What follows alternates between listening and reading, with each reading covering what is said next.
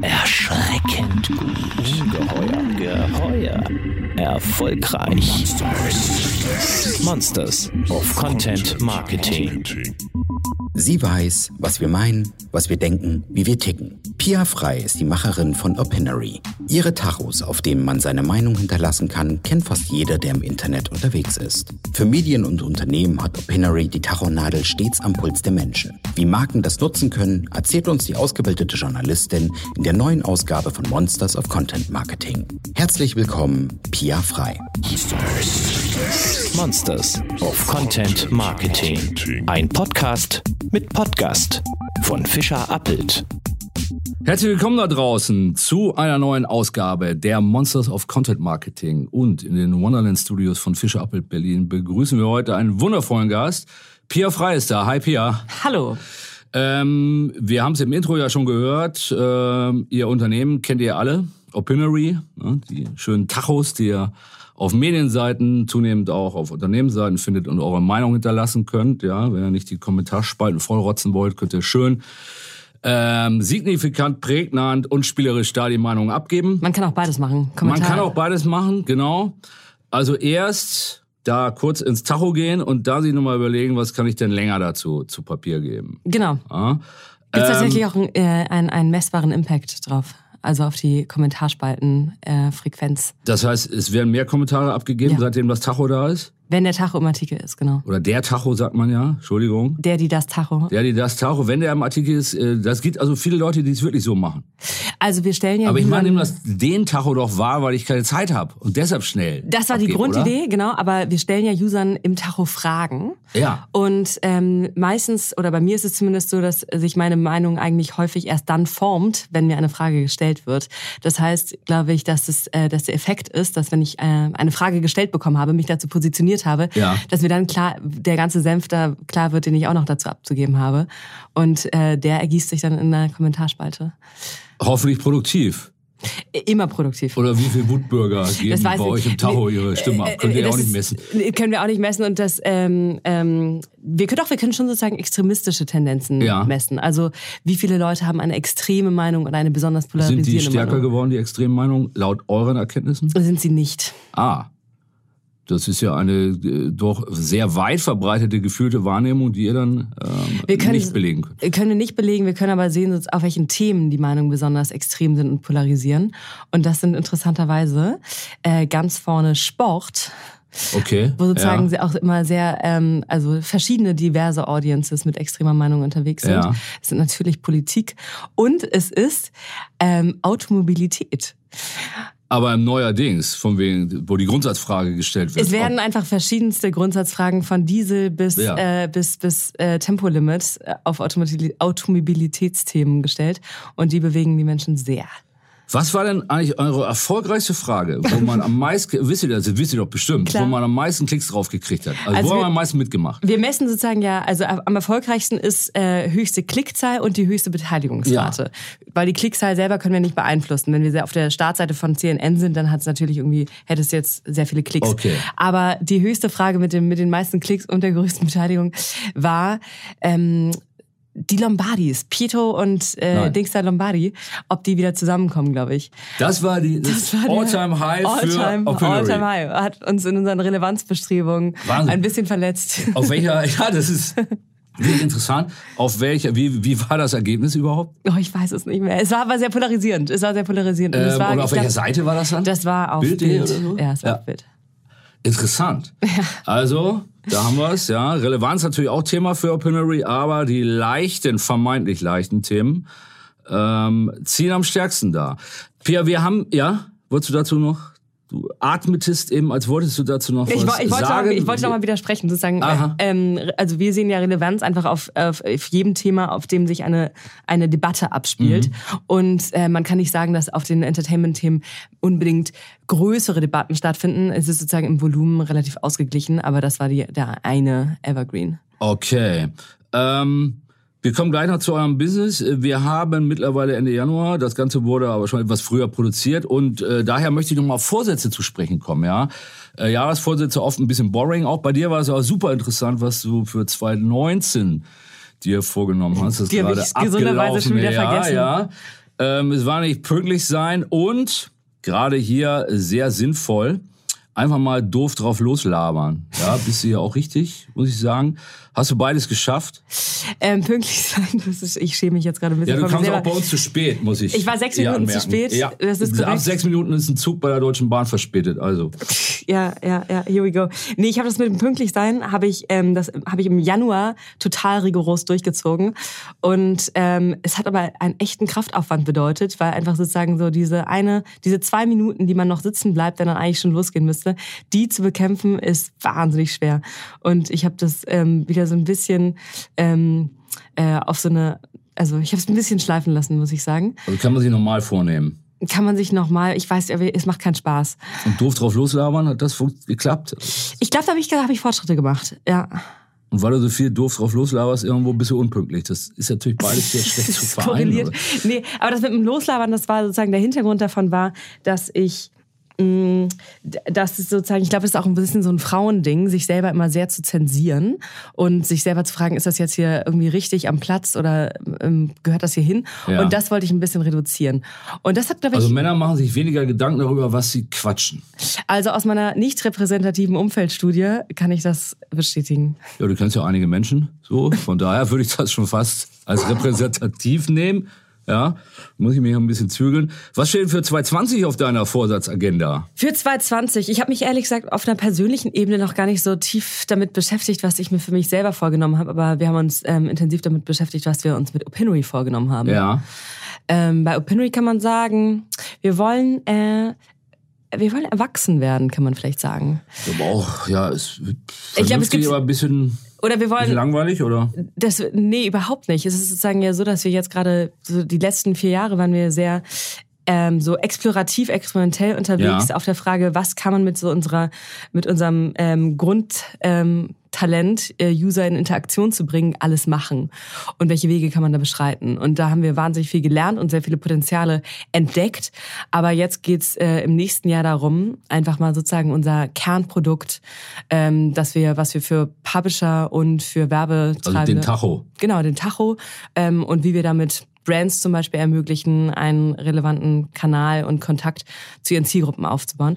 Das wollen wir einfach nochmal auf ein nächstes Level heben. Das ist aber eh euer Hauptanliegen, oder? Das ist unser Hauptanliegen, aber es ist natürlich so, wenn dann irgendwie äh, ein Kind mit vielen Talenten ist, was Opinomy ist, würde ich sagen, dann kann man da einfach schnell in sehr viele Richtungen gleichzeitig laufen. Und das zum Beispiel als Lead-Generierungsmaschine, ein, ein, im Martech-Umfeld zum Beispiel, sehen, was man, da, was man da machen kann. Und das, ja, was kann ich mir genau vorstellen? Also kannst du es noch ein bisschen konkretisieren, was ihr da vorhabt? Ja, was wir vorhaben, ist einfach sozusagen mit unserem Kampagnenprodukt, was es Brands ermöglicht, innerhalb unseres Verlagsumfeld mit ihren Zielgruppen in Kontakt zu treten, über diese Tachos, über die Fragen, die wir da uns stellen.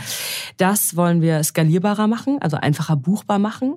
Also äh, Brands dann gesponsert auf Verlagsseiten. Genau. Also, ne? Wenn ich als Brand eine Kampagne laufen habe, zum Beispiel als, hier mit euch hatten wir neulich, ähm, Covestro, ähm, wollte Aufmerksamkeit darauf erhöhen. Kunde von uns, deshalb nochmal kurz erklärt. Genau, Kunde von euch, sehr nachhaltig orientiert mit einem gar, gar nicht so unkomplexen Produkt. Mit denen haben wir eine Kampagne gemacht, in der sie direkt Kundenkontakt aufbauen wollten äh, auf Themen, zu denen sie sich positioniert haben, was in dem Fall äh, Windenergie war und Plastik. Und ähm, da haben wir sozusagen Fragen formuliert, die da wären, ähm, glauben Sie, dass Plastik noch eine Zukunft hat oder ähm, haben Sie, welche Hoffnung haben Sie in Windenergie? Und diese Fragen platzieren wir in unserem Verlagsumfeld in Artikeln, die damit Äh, im, im Zusammenhang stehen. Also zum Beispiel ein Artikel auf FAZ, der um die äh, Potenziale und Risiken von Windenergie Das heißt auch ein geht. super Zielgruppenmatch dann. Genau. Über dieses. Kontextuell basiert äh, in die richtigen in die richtigen Artikel gespielt. Und Covestro kann daraus Schlüsse ziehen. Covestro kann daraus- Meinungen. Genau, bekommt sozusagen so segmentierte Profildaten von ihren Zielgruppen, die sie dann wiederum auch weiterverwenden können für Social Media, für eigene weitere Kampagnenplanung. Also es ist häufig am Start einer Kampagne, um da einfach eine, ein Blitzlicht zu bekommen. Wie denken denn meine, meine die User, die oder die Menschen, die sich für dieses Thema interessieren, die damit sozusagen potenzielle Zielgruppen sind, wie denken sie zu, zu dem Thema? Und das wird weiterverwendet. Da kann aber auch sozusagen selbstverständlich GDPR und anonymitätskonform Form da Tracking Genau, und Pixel gesetzt werden und ja. da Aber die ähm, Daten sammelt ihr ein, nicht die Verlagsseite in dem Fall. Das die ja wir. auch, weil erstmal muss der Mensch ja auf die Seite gehen, ja. Aber dann, wenn er auf euer Tool klickt, dann landet sie direkt bei euch. Wir sind da die der Schnittstelle, Kontakt. genau. Wir, wir Ja. spielen euch wiederum dann die Daten, euren Kunden die Mhm. Daten zu und wir spielen Verlagen auf ihren eigenen, äh, auf ihren eigenen Polls die Fragen zu. Der Fall Covestro ist ja ganz interessant. Ihr habt ja mit dem Unternehmen, ich we- weiß da ehrlich gesagt gar nicht, inwieweit Fischer Appelt da in einer äh, Koordination direkt beteiligt war, aber anyway, mit dem Unternehmen was ausgearbeitet, was Genau. strategisch ist. Wie ist das denn, wenn ich mal einen Schritt zurückgehe, bei Medien, die ja stark euren Tacho einsetzen? Ähm, kommen da die Medien mit Wünschen auf euch zu an Fragen? Habt ihr ein Set von aktuellen Fragen, wo ich jeden Tag überlegt, was können wir heute anbieten, was ist in der Diskussion? Wie ist das Zusammenspiel? Wer äh, macht da den ersten Schritt? Ähm, ja, das könntest du vielleicht mal erläutern. Also wir haben, eine. Reda- wir haben eine Redaktion, die äh, unsere Verlagspartner dabei unterstützt, diese Fragen in die Artikel zu spielen und da immer sozusagen so ein Basisset von 10, 12 Fragen pro Tag bereitstellt, die einfach dann mit einem Embed Link von einem produzierenden Redakteur in den Artikel gehoben werden kann. Da, wo wir sozusagen aber die, die größere Musik und die, die so Skalierungseffekte herkommen, ist von unserem Distributionssystem, wo dieses Set von Fragen, das sie eine Redaktion entweder selber erstellt oder von uns bereitgestellt bekommt, über einen Algorithmus in kontextuell passende Artikel spielt. Das heißt, der Schritt eines Redakteurs, ähm, einen Embed-Code ähm, Copy-Paste in Artikel zu heben, ist, äh, den nehm, nehmen wir einer Redaktion ab und distribuieren automatisch. Unter sozusagen der vollen Kontrolle und mit, äh, mit Kontrolle unsererseits und Kontrolle der Redaktion, damit da keine, kein Quatsch gematcht wird. Also das macht ihr. Es ist nicht so, dass ich jetzt sagen kann, ich habe euer Tool als Redakteur, mir fällt eine Frage ein und dann baue ich es schnell selber. Das kannst du machen und Okay. ist teilweise auch punktuell ist das auch sehr sinnvoll, Ja. wenn es sozusagen um eine sehr spezifische Ja. Mhm. Frage geht oder um ein gezieltes Erkenntnisinteresse bei den Lesern. Da macht das dann total Sinn. Aber wenn es mir als Redaktion darum geht, dass ich damit ein relevantes Volumen von Abos generieren möchte oder damit richtig Umsatz machen möchte, dann braucht man einfach sozusagen Mhm. ein größeres, ein größeres Volumen von Polls, die in Artikel gespielt werden und das übernimmt unsere Maschine. Wie viele Kunden habt ihr mittlerweile? Oh Gott, ähm, viele. Ich glaube so äh, 100, 160 vielleicht. Und die gängigen Websites, die großen, sind alle dabei. Genau. Also in Deutschland hat das eine Also ziemlich News-Sites große erstmal. News-Sites, aber auch so auch auch nischiger, auch sozusagen also alles von Brigitte bis Mhm. Lokalzeitungen sind oder irgendwelche Tech-Portale. Also es ist relativ breit. Was Und- auch uns hilft natürlich sozusagen dann für unsere äh, unsere Unternehmenskunden ähm, die richtigen Zielgruppen und die richtigen Nischen zu erreichen. Ja. Ähm, Unternehmen dabei, Covestro hast du gesagt, Deutsche Bahn macht er auch. Äh, wer ist denn noch so? Kannst du noch ein paar äh, Cases Ja, alles von irgendwie SAP zum Beispiel halt ist, ist ähm, relativ lange schon dabei, aber auch so ähm, Produkte wie Nicorette zum Also Beispiel. schon auch speziellere Sachen, weil Absolut. SAP hat ja nun kein, keine, kein Produkt, keine Thematik, die jetzt unbedingt im Consumer-Fokus und äh, breiten Fokus ist. Ne? SAPs Kampagnenziele waren da ähm, einerseits Nachhaltigkeitsthemen, die wir mit ihnen gemacht haben, wo eine Mhm. Auch, Aufmerksamkeit ähm, generiert werden sollte, oder Arbeitgeber-Arbeitnehmer-Themen. Also wie zufrieden sind sie am Arbeitsplatz, was ist ihnen wichtig bei der Arbeit oder Also schon dann äh, Employer Branding und Konsumentenansprache. Ihr seid jetzt nicht so auf, auf Fachseiten, sag ich mal so ein Beispiel Absatzwirtschaft oder so, wo B2B-Kommunikation ja stattfindet. Da seid ihr jetzt weniger am Einsatz. Wir gehen schon oder? in ganz schöne Nischen rein. Also jetzt nicht gerade Ab Absatzwirtschaft, Mhm. aber ähm, also vor allem, wenn es sozusagen um komplexere Tech-Umfelder geht, da sind wir ganz gut aufgestellt. Also was Heise oder Mhm. ähm, in den USA sind auch einige Mac oder sowas, die kennt man hier gar nicht. Mhm. Ähm, auf eurer Website steht und es ja doch Wir müssen noch zu den Vorsätzen zurückkommen. Nein, wir kommen noch zu den Vorsätzen, da habe ich nämlich noch was. Aber jetzt ist das Konzept so, dass wir anknüpfen an diese Covestro-Idee. Ähm, auf eurer Website steht, und das finde ich sympathisch vollmundig, muss ich sagen, dass ihr das Content-Marketing revolutioniert habt. Das ist ja mal ein Anspruch, muss ich sagen. War mir so jetzt offen gesagt noch gar nicht aufgefallen, diese Revolution. Äh, bezieht sich das auf Fälle wie äh, genannten Co- Covestro-Case oder wie habt ihr, äh, worin siehst du die Revolution? Also erstmal zu diesem Satz, der, der ist, glaube ich, als erstes von OMR gefallen. Die haben einen Artikel über uns gemacht. Ähm, OpenRe äh, revolutioniert OpenRe das Content Marketing? Fragezeichen. Selbstverständlich ja. okay, wie haben die das gemeint, müsste man dann ja fragen. Äh, Die haben dazu großes Ja gesagt und das haben wir dann äh, vollmundig übernommen. Ähm, also ich glaube, die Revolution dabei oder das, was wir neu gedacht und neu gemacht haben, ist ein neues Momentum zu kreieren, in dem ich als, ähm, als Werbetreibender oder als Content-Marketeer mhm. mit einer Zielgruppe in Kontakt trete. Und das haben wir eben in eine Form gebracht, die interaktionsgetrieben ist, die engagement-getrieben ist. Und Engagement definieren wir als, äh, ich stelle einem User eine Frage und der positioniert sich dazu, was sozusagen eine sehr nachhaltige Form ist, einen, einen User-Kontakt herzustellen. Und ähm, das haben wir in eine Form gebracht, die skalierbar ist und die über ein sehr großes ähm, Netzwerk gespielt werden kann. Und damit sozusagen ja eine neue Art von Zielgruppenkontakt hergestellt hat. Also, wo die Interaktion viel stärker und viel direkter und auch schneller stattfindet ja. als zuvor über genau. euer Tool. Ne? Genau. Wo äh, wir aber noch schneller werden wollen. Okay. Wie, wie das dann? Das ist eines eurer Ziele für, für, für äh, 2020? Also was für 2020 ist eins unserer Ziele, das klingt gar nicht so spannend, aber sozusagen wir wollen einfach den, um, den, äh, den Aufwand minimieren, den ich als Werbetreibender habe, wenn ich mit Opinory eine Kampagne schalten mhm. möchte.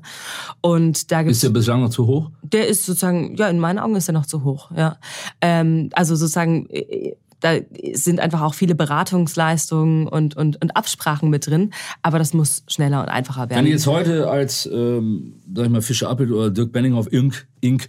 will ich äh, die, mit, mit euch was machen als CGB, ja, wie lange dauert das, bis ihr dann was aufgesetzt habt, was auf ihrer Medienseite zum Beispiel stattfindet? Es kommt Oder drauf an, wie, eigenen? Es kommt darauf an, wie, wie, wie, äh, wie spezifisch deine eigenen Vorstellungen sind. Wir wollen es jetzt auf, äh, auf dem Aufwandsvolumen von paar Minuten runterbringen. Okay. Äh, jetzt ist das, jetzt ist das in der Regel sind das noch irgendwie so äh, zwei, drei Tage, wo da Abstimmungs okay. Abstimmungsrunden drin sind. Und das haben denn Unternehmen und Marken so eine Eile? Ähm, ich habe mir oft der Fall zu sein. Nee, in der Regel hat man als Startup natürlich immer eine größere Eile als, ja. als, ein, als ein gewachsenes Unternehmen. Ähm, aber damit wir einfach mehr Kunden bedienen können. Also mhm. wollen wir das, wollen den Aufwand reduzieren. Aber das noch Spannendere ist, glaube ich, sozusagen, wir wollen die Performance weiter verbessern. Ähm, das heißt, wir haben damit eine, ja eigentlich eine neue Währung geschaffen. Ne? Also sozusagen die Währung Engagement. Wie viele User hast du auf deinem Content engaged? Und was wir da, äh, den nächsten Schritt, den wir da machen wollen, ist das noch, äh, noch besser in den Metriken und Analytics eines Werbetreibenden sichtbar und messbar machen. Wir haben ja eben über Pietro Lombardi äh, gesprochen und so eine Lady. ähm, was war denn? Wie hieß die Lady nochmal? Sandra? Ähm, Mann, das ist peinlich, das wusste ich eigentlich. Ich wäre ja früher bei Bild gewesen. Da muss man das ich muss das doch auch wissen. Ähm, Sarah, glaube ich. Nee. Sarah Lombardi? Ich glaube Lars. La Sarah. Sarah. Sarah, ja. Äh, hoffe ich, stimmt das jetzt. Aber es ist auch nicht unser Thema, muss man sagen. Wir sind kein äh, Celebrity-Podcast.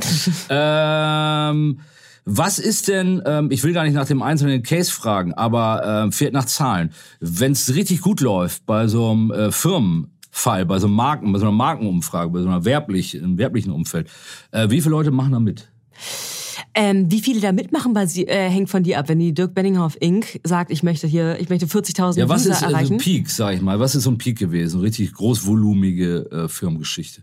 Ach, ich glaube, wir machen in der Regel sozusagen so sind das so äh, gut 40, 60.000. Aber was wir, ähm, was noch spannender ist, ist sozusagen das Verhältnis, in dem User mitmachen. Das spricht sozusagen dafür für so die Qualität der Kundenansprache, die wir haben. Mhm. Nämlich, wenn du einfach mal eine normale Ad nimmst, die eine Display-Ad, die im Artikel hängt, äh, dann ist das ja ein also ein äh, geringster Prozentteil von Usern, die da absichtlich draufklicken ja. auf diese Ad. Ja. Und da ist bei uns eine andere, also Musik in einer anderen Lautstärke drin, weil wir bei uns in der Regel fünf bis 13 Prozent der User da mitmachen. Also das bedeutet, dass die Relevanz, in der ich mit einem Kunden in Kontakt trete, eine ganz andere ist mhm. als in einer klassischen Werbeform. Mhm. Wie haben sich da die Gewichtungen verschoben? Wird Content Marketing, also eure Arbeiten für Marken und Unternehmen zunehmend wichtiger gegenüber dem Mediengeschäft, was ja, glaube ich, soweit ich das richtig noch im Rückblick habe, euer Kerngeschäft ist? Ähm, das funktioniert ja nur Hand in Hand. Ne? Also ich würde sagen, unsere Stakeholder sind eine heilige Dreifaltigkeit aus äh, Marken, aus Publishern und aus Usern. Am Ende ist es sozusagen, mhm. hängt es davon ab, ob ein User uns relevant findet, die Frage, mit der wir ihn adressieren, relevant findet. Mhm. Und deswegen ist ein, geht ein Teil unserer Optimierungsarbeit auch immer zum User. Also die Markenfragen, die Unternehmensaufträge machen am meisten Sinn in Medienumfeldern, also genau. auf Newsites, weil da der Traffic hoch ist. Wenn genau. ich jetzt genau. selber auf meiner eigenen Website Geht's ja auch. Gibt's ne? auch. Eigenes Content Marketing auf meinem Content Hub als Unternehmen. Auch da binde ich eure Fragen ein Da ist dann, wenn man ehrlich ist, wahrscheinlich der Traffic aber nicht so hoch. Der Traffic ist da nicht, nicht so hoch, aber das Potenzial, was da drin liegt, ist sozusagen in der höheren Loyalität, die mhm. ich durch diesen Direktdialog mit meinen mhm. Usern aufbauen kann.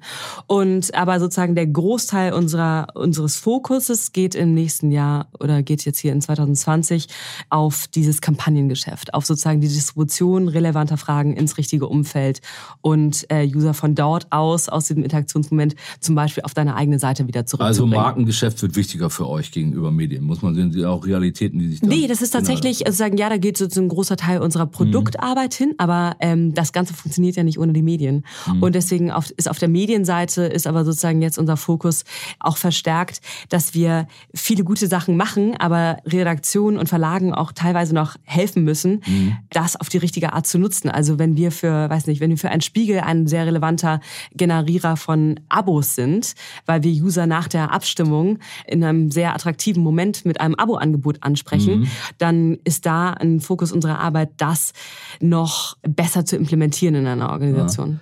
Ja. Ähm, Sarah Engel hieß sie, heißt, hieß, heißt sie übrigens die Ex von Sarah Engel. Sarah. Pietro Lombardi. Das, das noch, noch mal kurz hier eingespielt. Hast du gerade in deinem Kopf gegoogelt? Habe ich in meinem Kopf gegoogelt, auch ein bisschen länger auf, bis man das findet. Ähm, ich bin ja, war ja schon auf ein, zwei äh, auf Ansprüche von euch angegangen, zum Beispiel Content Marketing revolutionieren. Ein weiterer großer Anspruch von Opinory war, ihr wollt die Beziehung zwischen Medien, Newsrooms und Kann ich auch was zum Content Marketing revolutionieren sagen? Äh, ja. Cool. Ähm, also ein wichtiger Teil davon ist ja auch, über welche Kanäle und über welche Wege ich meine Zielgruppen erreiche. Mhm.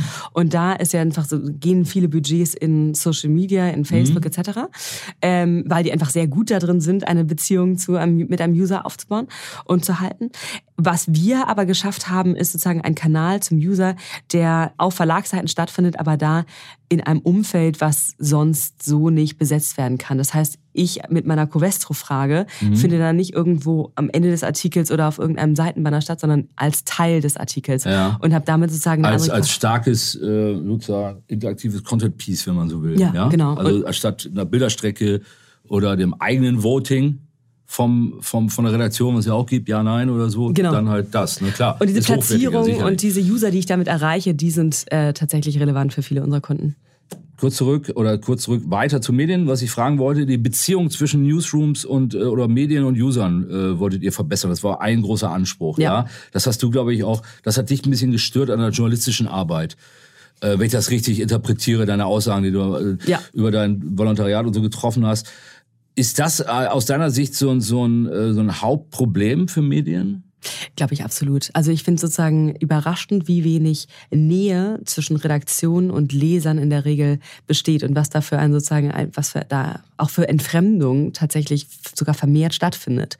Und wenn ich mir überlege, dass ich Obwohl als, ich ja als News also durch das Internet viel mehr weiß, was die Leute wollen. Man weiß eigentlich mehr. Man hat auch viel mehr Direktkontakt als mit einem anderen Produkt. Also wenn ich, keine Ahnung, T-Shirts verkaufe, dann bin ich von meinen von meinen Kunden sehr viel weiter weg als ein Medium, was seine User direkt vor der Nase hat, konstant.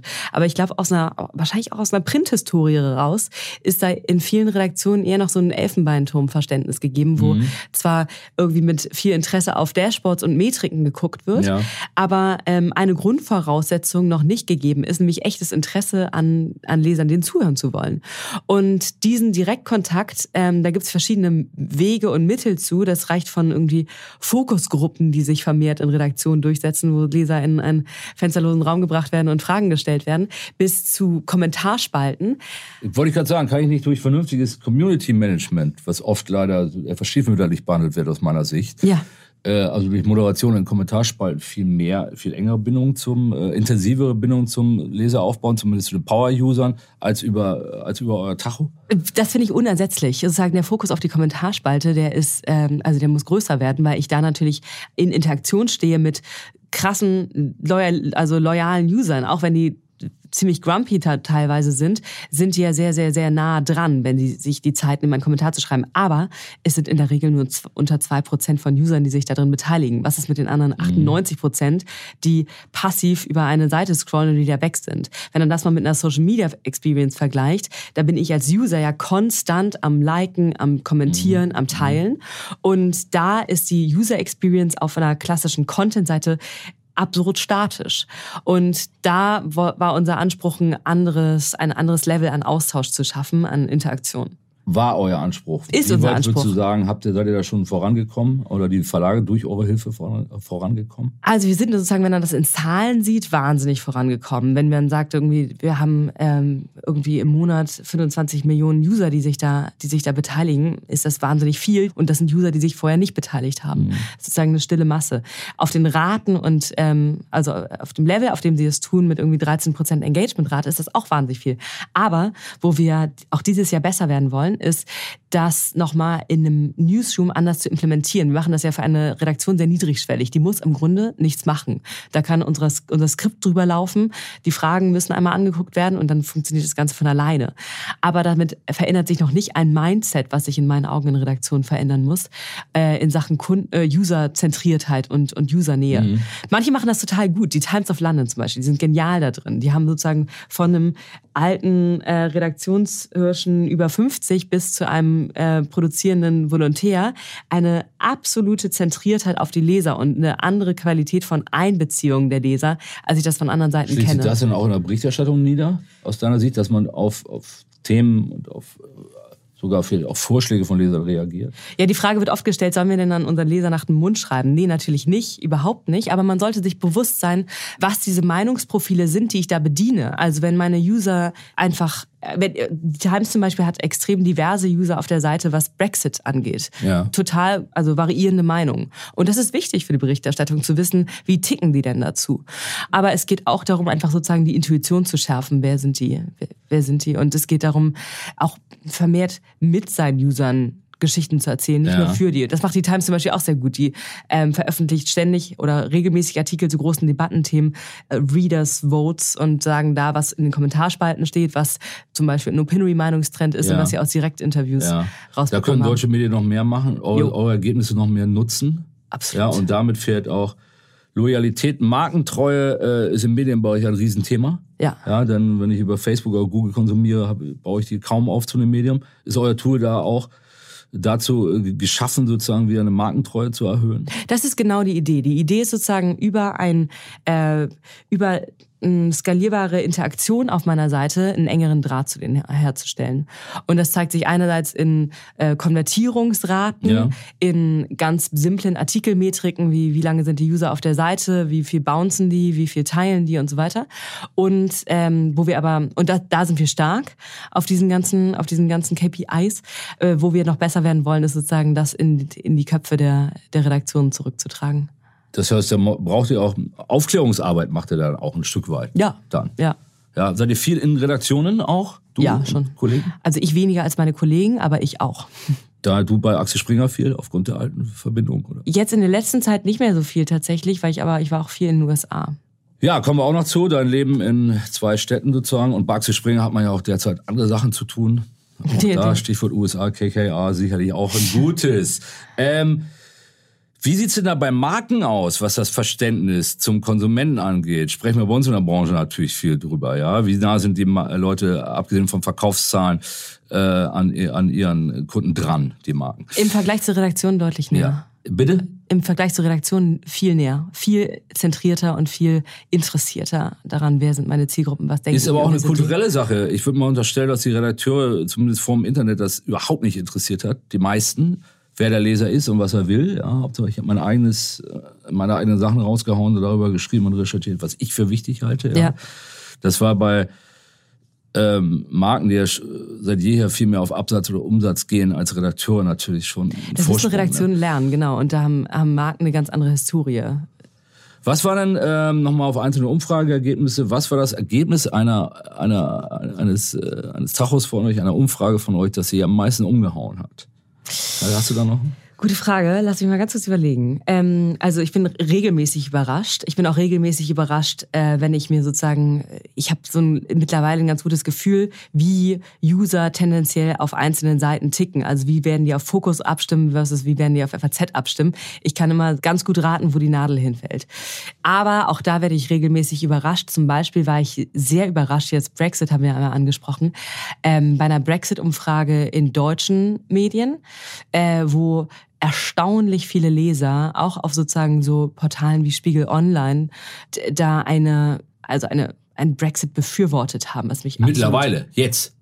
Das ist eine Weile her schon. Okay. Ähm, da war sozusagen noch nicht diese Brexit-Müdigkeit in dem ja, Umfang weil die spüre ich bei mir selber auch, dass man denkt, Jetzt komm, geht jetzt geht halt. endlich. ja, ne? genau. Nee, das war davor. vorher schon. Das war davor und das hat äh, überhaupt nicht meine Erwartungen besprochen. Auch eben auf so Portalen wie Wirtschaftswoche oder Ja, sowas. das ist doch überraschend. Ähm, das fand ich irritierend und überraschend.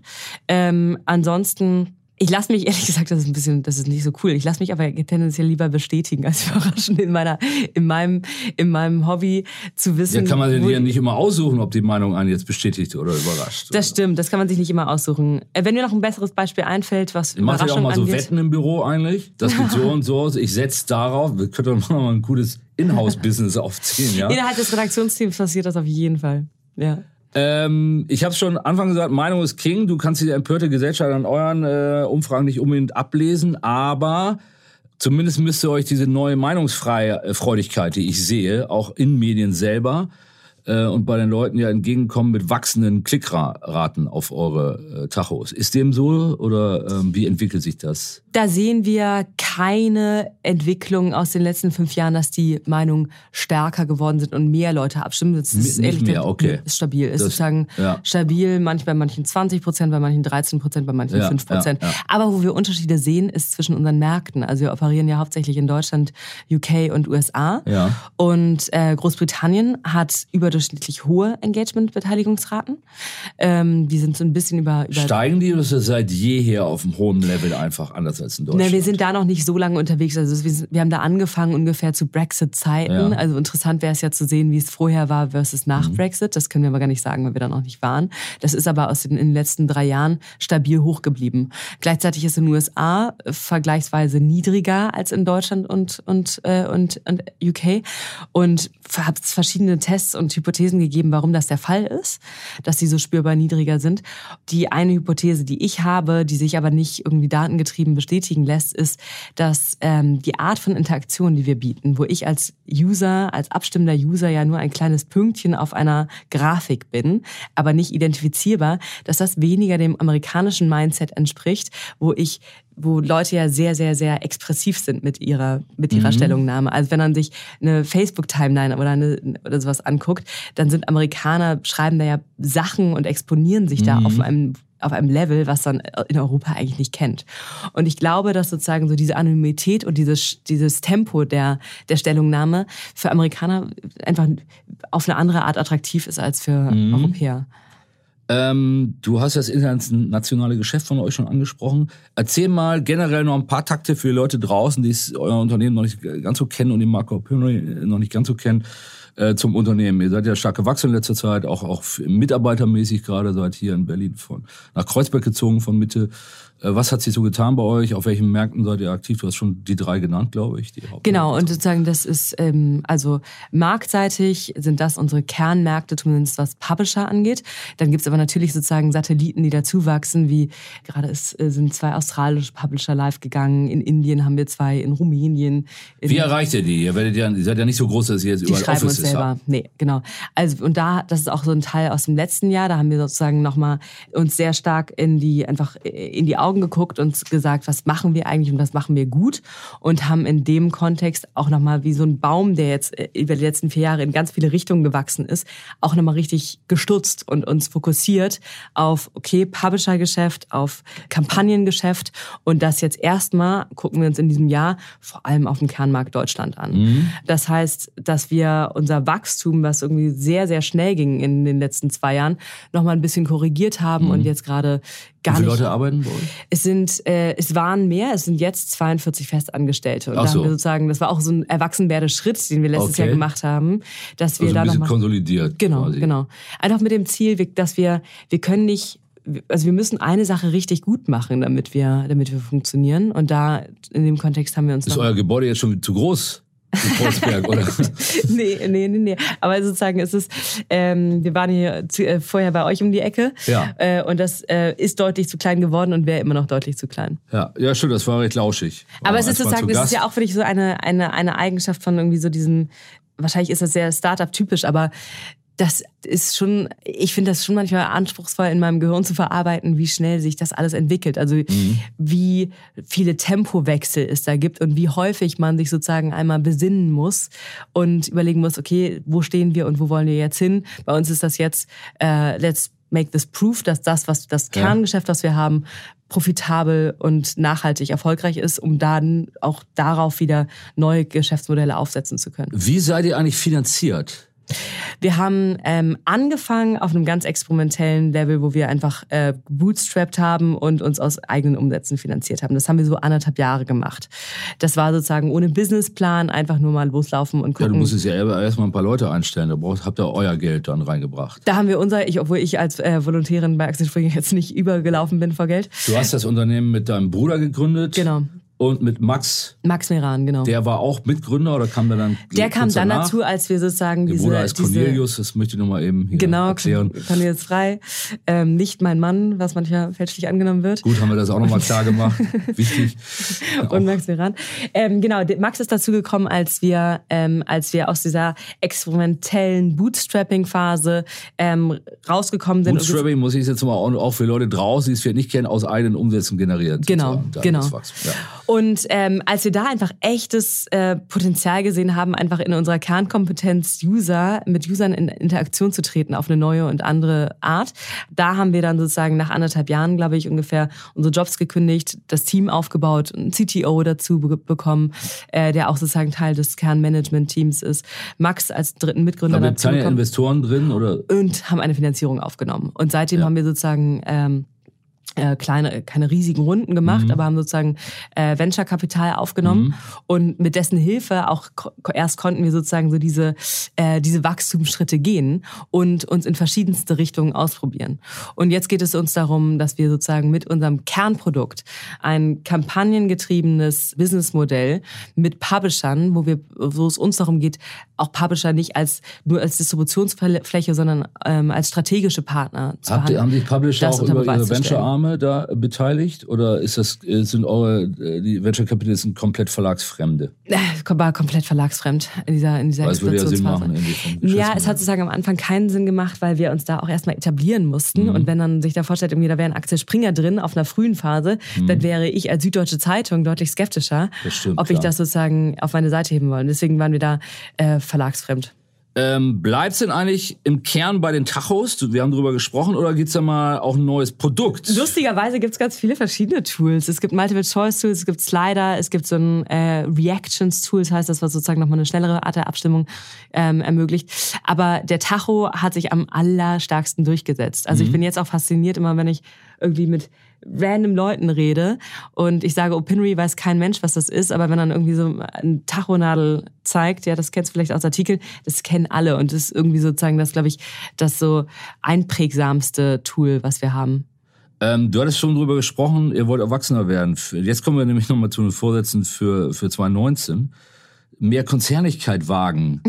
Das hört sich ja so an, wenn du jetzt für 2020, 2020 äh, Erwachsener werden willst, hört sich das so an, als sei diese mehr Konzernigkeit wagen äh, 2019 noch nicht so ganz eingelöst worden, ja? Ich habe tatsächlich, ähm, mehr Konzernigkeit wagen ist tatsächlich ein ongoing thing. Ähm, ich habe zum Beispiel eingeführt, dass wir zumindest in Meetings, in denen ich dabei bin, ähm, oder mit meinem, mit meinem Subteam, dass wir dann am Ende immer so konzernig danach auf den Tisch klopfen. Das gibt mir einfach immer ein warmes, oh, ja. schönes Gefühl. Wie, wie habt ihr das vorher nicht, wie habt ihr das vorher gemacht? Geklatscht oder gepfiffen äh, ja, oder? Äh, ciao, ne? Ja, später. und jetzt, ja. Jetzt wird geklopft. Ähm, nein, es geht erwachsen werden. Schlimm eigentlich, aber. ich liebe es, ich liebe es. Auch so Mahlzeit und ähm, ich nehme das mal mit. Das macht ja aber, das sind ja ironische Gesten dann. Das sind, das sind, das sind liebevolle Gesten. Okay. Ähm, was sich aber, was das Erwachsenwerden angeht, das richtet sich sozusagen ums, geht ums, geht's um, ums Innen und ums Außen. Es geht darum sozusagen, dass wir unser Kernprodukt ähm, einfach self-sustainable, gesund, profitabel machen wollen. Es geht darum, dass wir in dem Zuge auch unseren Kunden gegenüber eine andere Haltung entwickeln müssen langsam. Wir waren sozusagen die Underdogs, die von unten kommen mhm. und haben alles gemacht, was jeder wollte. Und es geht auch darum, einfach zu sagen, das ist unser Produkt und das ist gut so.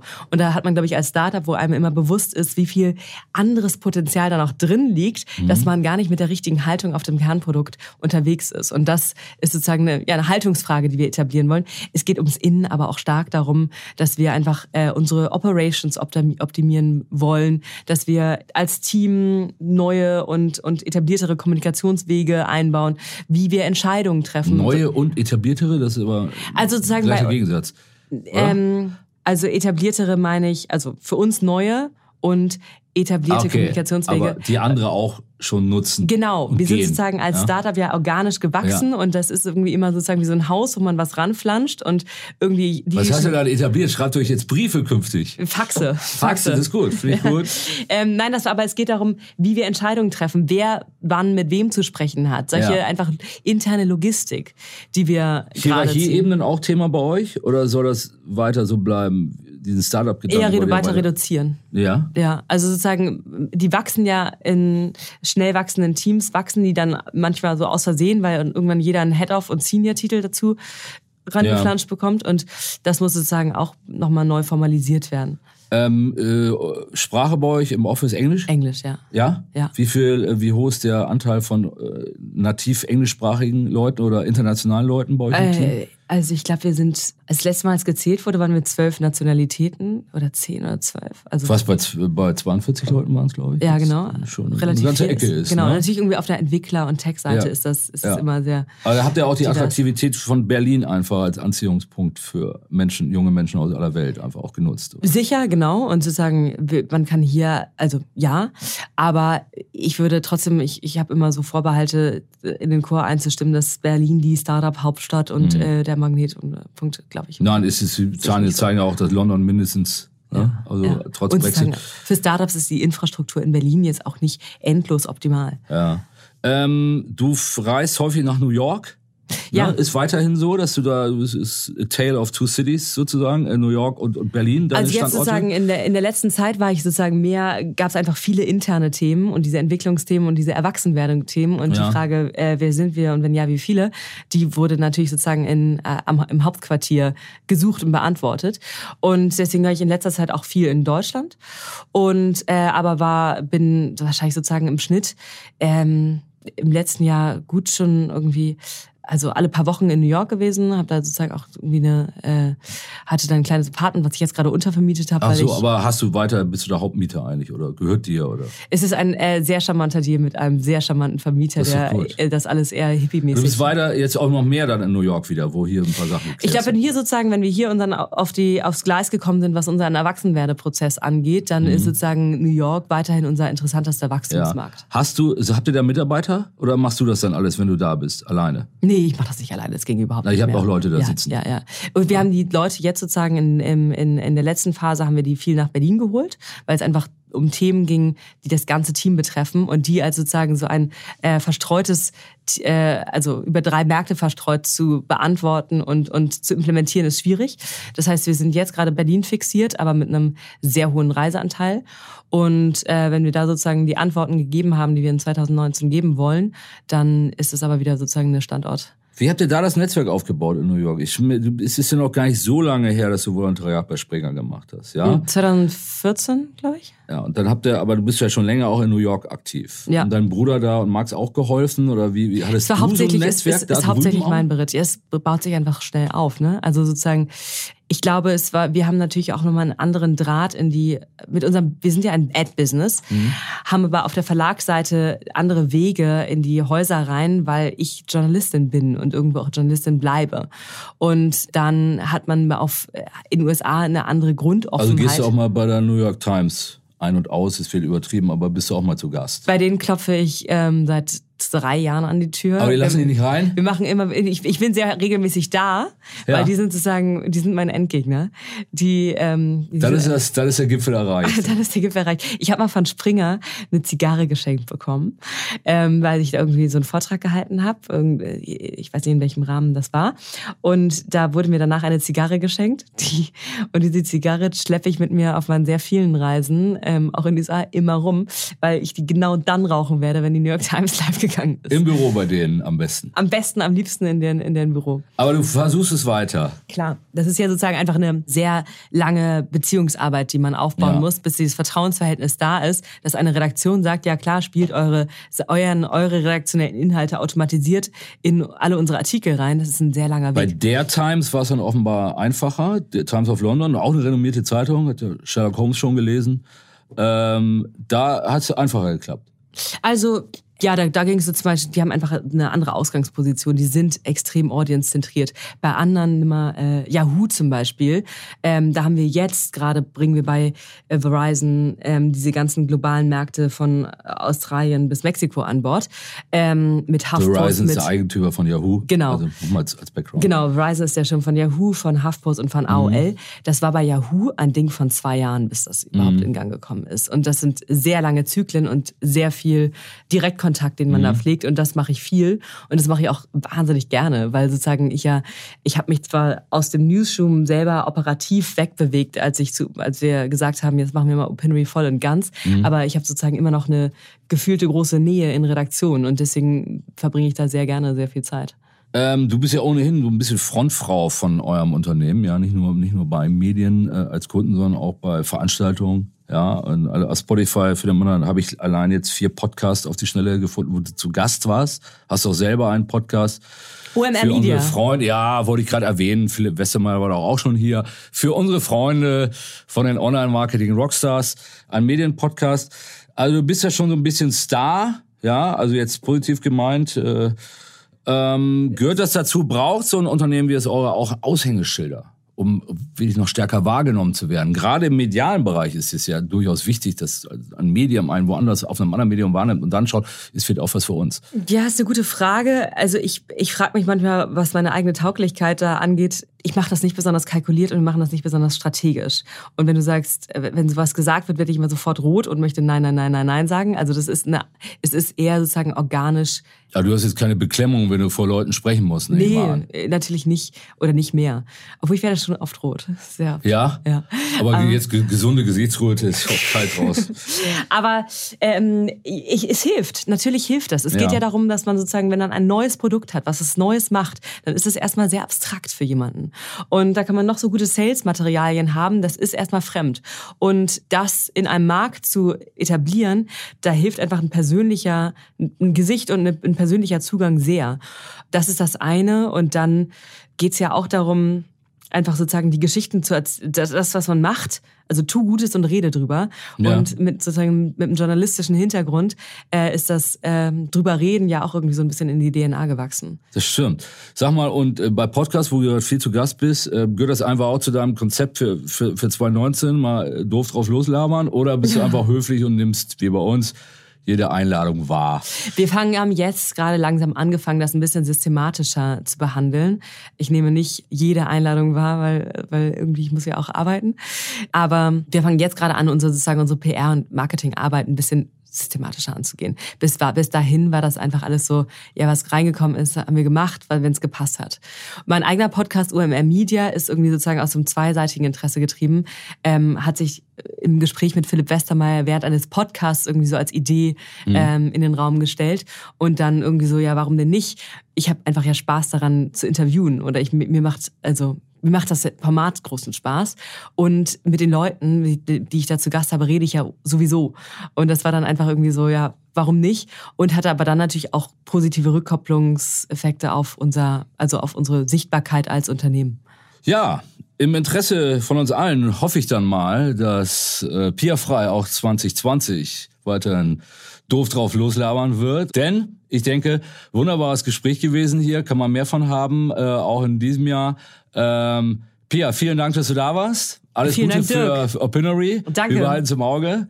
Und geht immer ordentlich in die Tachos. Geht ordentlich. Bis dann. Schön abstimmen. Ciao. Ciao. Bis zum nächsten Podcast mit Podcast. Für weitere Monsters of Content Marketing. Schaut nicht unters Bett. Schaut unter www.fischerappelt.de.